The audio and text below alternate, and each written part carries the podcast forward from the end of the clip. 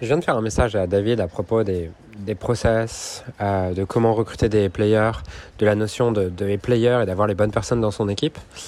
Et je me suis dit que c'était euh, une super occasion pour faire un podcast parce que euh, j'ai beaucoup évolué sur cette notion ces, dernières, ces derniers mois, ces dernières années. Et, et voilà, et je pense que c'était c'est le bon moment puisque je viens de faire le message pour en parler dans le podcast. Donc dans cet épisode, euh, je sais pas si ça va être très long, c'est pas le but. Le but c'est plutôt de te donner aujourd'hui ma vision sur les process, euh, les systèmes, euh, les players, comment recruter des players, ce qui définit les players et toutes ces choses-là. Puisque euh, je pense que ce que j'ai dit dans le passé, ben, je suis plus d'accord avec et je pense que c'est important que je réajuste du coup la vision que je peux communiquer.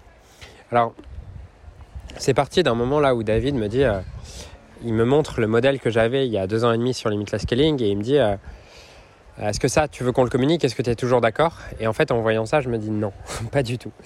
Euh, Qu'est-ce que je mettais en avant? Avant, je mettais que pour scaler, tu avais besoin d'avoir une culture de e-player, c'est-à-dire travailler avec les bonnes personnes, travailler uniquement avec des gens qui sont des e-players, c'est-à-dire qui sont des personnes qui ont...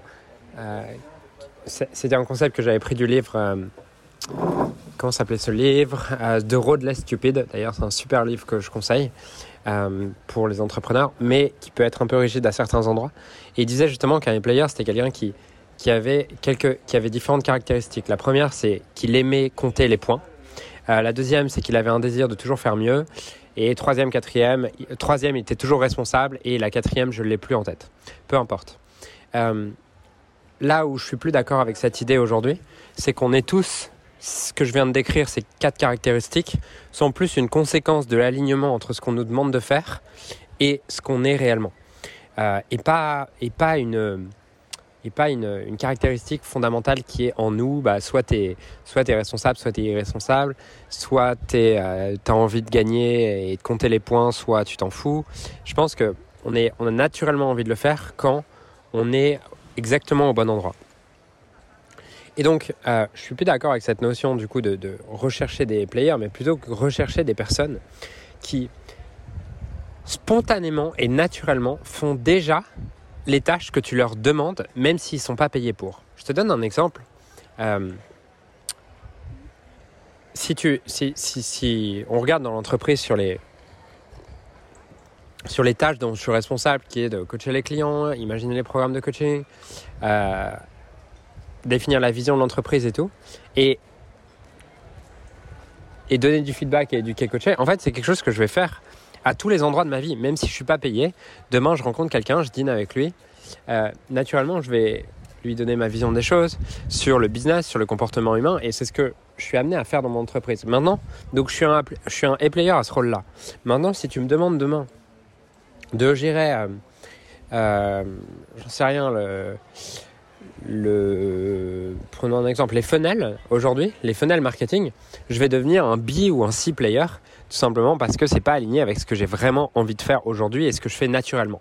Ce qui veut dire que chacune des actions, je vais devoir la faire avec force et en poussant plutôt que de le faire à travers un espace fluide où c'est naturel pour moi de faire les choses.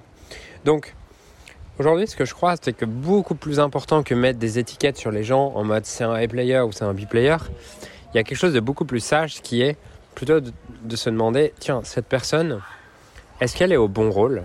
Est-ce qu'il y a un véritable alignement entre ce qu'elle fait naturellement euh, dans sa vie et ce que je lui demande de faire au travail? Si la réponse est non, alors je peux m'attendre et c'est moi par mon management et ma manière d'organiser euh, les tâches et les gens dans l'entreprise qui créent des B-players. C'est pas les gens qui sont des B-players. Et la dernière fois, je parlais avec une, personne et, je lui dis, euh, toi, et elle était vraiment démotivée par son rôle. C'était pas quelqu'un de mon entreprise, c'était quelqu'un que je coachais en dehors de l'entreprise. Et elle me disait, euh, je lui disais, ouais, elle me disait, je sais, pas quoi faire de mon, je, je, j'aime pas mon rôle aujourd'hui. Je lui je lui disais, ok. Et tu ferais quoi en fait de ta vie? Si euh, si t'avais pas besoin d'argent et si tu travaillais pas dans cette entreprise Elle me dit, bah moi j'irais au spa. et je lui dis, ok. Euh, et en fait, ça, ce que ça traduit, ça traduit juste énormément de fatigue. Tu as besoin de te ressourcer quand tu es très fatigué. Et tes désirs de...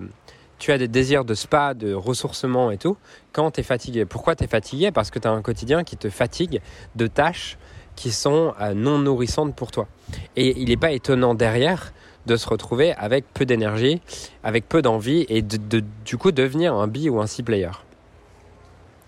Euh, donc, cette notion pour moi, elle est vraiment, vraiment importante et il m'a fallu du temps pour la comprendre. Parce que quand tu délègues, au début, t'attends que les gens fassent bien le travail parce que toi, avant, tu le faisais bien, entre guillemets. Et du coup, tu es frustré si les gens le font pas bien. Et ta première réaction quand tu es frustré, c'est de mettre des étiquettes sur les gens. En mode, ouais, bah lui, il est pas bon, lui, c'est un B-player, lui, c'est un C-player. Et d'aller à la recherche de A-player sans voir que tant que tu crois qu'il y a des, il y a fondamentalement des A-players, des B-players, des C-players, bah, tant que tu crois ça, tu vas te retrouver à un moment à ce que tes A-players soient des B-players parce que tu comprends pas qu'être un A-player, c'est un effet et pas une cause. Et tant que tu veux sourcer les, les effets, tu vas recréer les mêmes causes dans ton entreprise, qui est d'amener des gens à faire des tâches qui ne les inspirent pas spécifiquement. Et toi, tu vas être frustré d'avoir des gens qui travaillent pas comme tu voudrais et tu vas continuer à mettre des étiquettes sur les gens en mode ah bah en fait lui il faut que je m'en sépare. Et si j'avais compris ça plus tôt, je pense que j'aurais eu beaucoup moins de friction dans mon entreprise. Donc ça c'est le premier concept. Et la deuxième c'était sur la notion de process et de système sur lequel je voulais revenir. Euh, David me disait, ouais, mais du coup, il n'y a pas la notion, dans le nouveau modèle que tu as, as conçu, il y a moins cette notion, il y a, y a pas, elle n'est pas aussi visible, cette notion de process et, système. Ouais, et c'est volontaire. En fait, dans le nouveau modèle croissance harmonieuse, on met beaucoup moins l'accent avec nos clients sur créer des systèmes et des process, tout simplement parce que ce que j'ai pu observer aussi, et ce que j'ai pu apprendre et synthétiser de tous mes apprentissages, c'est que au plus une personne est inspirée par son rôle, au plus le fait d'avoir des process et des systèmes va la démotiver dans son rôle. Parce que quand ton rôle, c'est ce que tu aimes le plus faire au monde, tu as une envie naturelle de créativité. Tu as une envie naturelle de faire les choses à ta manière. Tu as une envie naturelle de créer. Et donc, les process et les systèmes vont amener les gens, les meilleures personnes, à se démotiver parce que tu vas les forcer à faire les choses d'une certaine manière, plutôt que de leur donner une vision de ce que tu aimerais qu'ils atteignent et de les laisser faire. Et donc, pour moi, les process et les systèmes, et je suis pas dans un extrême où il faut pas de process, il faut pas de système. C'est juste pour nuancer ce que je peux entendre à plein d'endroits, comme quoi, pour ce qu'il est, il faut des process et des systèmes. Je suis d'accord, euh, avec une certaine nuance, qui est que les process et les systèmes sont utiles dans les endroits où les gens sont peu inspirés. Plus les gens, au plus les gens sont euh, n'aiment pas une certaine tâche, c'est-à-dire que c'est pas quelque chose d'intrinsèque, c'est pas quelque chose de spontané pour eux de la faire. Au plus, effectivement, le process doit être euh, clair, précis, détaillé. Au moins, au moins, au plus la personne est naturellement euh, motivée à faire cette tâche et intrinsèquement motivée à faire cette tâche, au plus les process vont être quelque chose de démotivant. Et je, je développe ça bien sûr dans le croissance harmonieuse et on donne des outils à nos clients pour intégrer cette compréhension dans la manière dont ils managent leur entreprise. Euh, néanmoins, je voulais juste poser cela parce que je pense que c'est une perspective qui peut euh, en aider plus d'un dans cette phase de skilling. Donc voilà les deux idées que j'avais envie de partager avec vous aujourd'hui. Euh, J'espère que ça vous aide et je vous souhaite une magnifique journée. Je vous dis à la prochaine.